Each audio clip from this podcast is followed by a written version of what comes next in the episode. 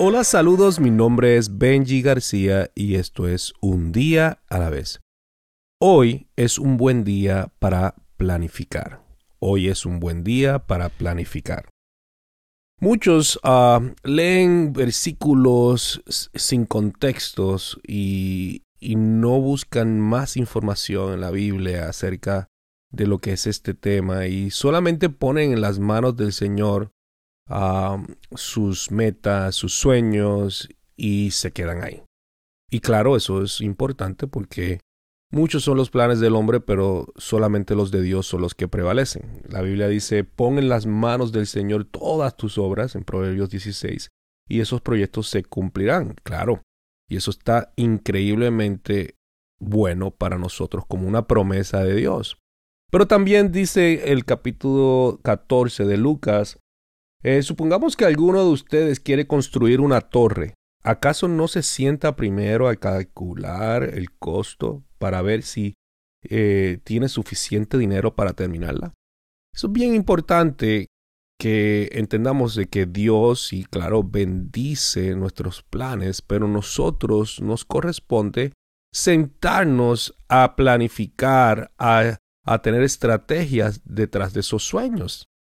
Hoy es un buen día para planificar. Siéntate con tu esposa, siéntate con tu esposo. Si no tienes esposa, si no tienes esposo, siéntate con un mentor, eh, con alguien que te ayude. Si tú no, no tienes esa capacidad, hay gente que, que se dedica solamente a planificar, hay gente que los llaman eh, eh, administradores de proyectos, project managers, y son tremendos planificando.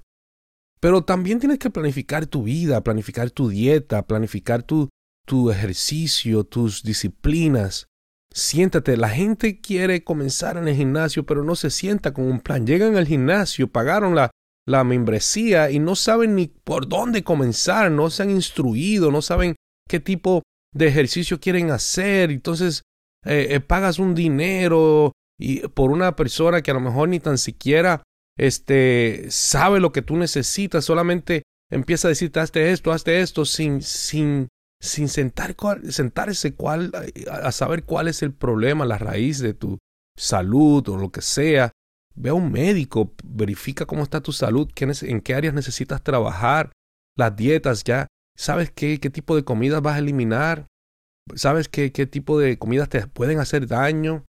Nosotros tenemos que planificar todo. Nosotros somos administradores de nuestro cuerpo, de nuestra mente, de nuestro, no solamente de, de, de, traer dinero a la casa, tenemos que también buscar eh, otras ah, áreas en donde tenemos que mejorar. Todos los años hay algo que tú puedes mejorar y para eso se requiere planificación. yo te recomiendo que, que busques cuál es la raíz de tus problemas. Por ejemplo, si es falta de sueño, ¿cómo me puedo planificar para ya a las 10 de la noche estar en la cama? Este, si es eh, eh, la comida que me está haciendo daño. Búscate un nutricionista, búscate a alguien que te pueda ayudar. Y, y hay veces que, que los naturópatas ah, son buenos en esto, en buscar alternativas saludables que te puedan ayudar a poder mantener una salud mejor en este año. Acuérdate que, que una vida saludable no es, no está en la ausencia de enfermedad. Vuelvo y repito eso. Una vida saludable no está en la ausencia de, enfermedad. Puedes estar eh, eh, sin enfermedades, sin ningún diagnóstico ahora, pero eso no quiere decir que lleves una vida saludable. Muchas cosas que nos están, nos están, se están acumulando en nuestros cuerpos y realmente te pueden afectar en el, en el año, uh, en los años próximos. Entonces, este es un buen tiempo, hoy es un buen día para planificarte. Planifícate tus devocionales, planifica tu salud, planifica tu vida familiar, tu tiempo, planifica las metas, en cuánto tiempo haces un plan de tres, tres meses, de 90 días, 60 días, de un año, de cinco años.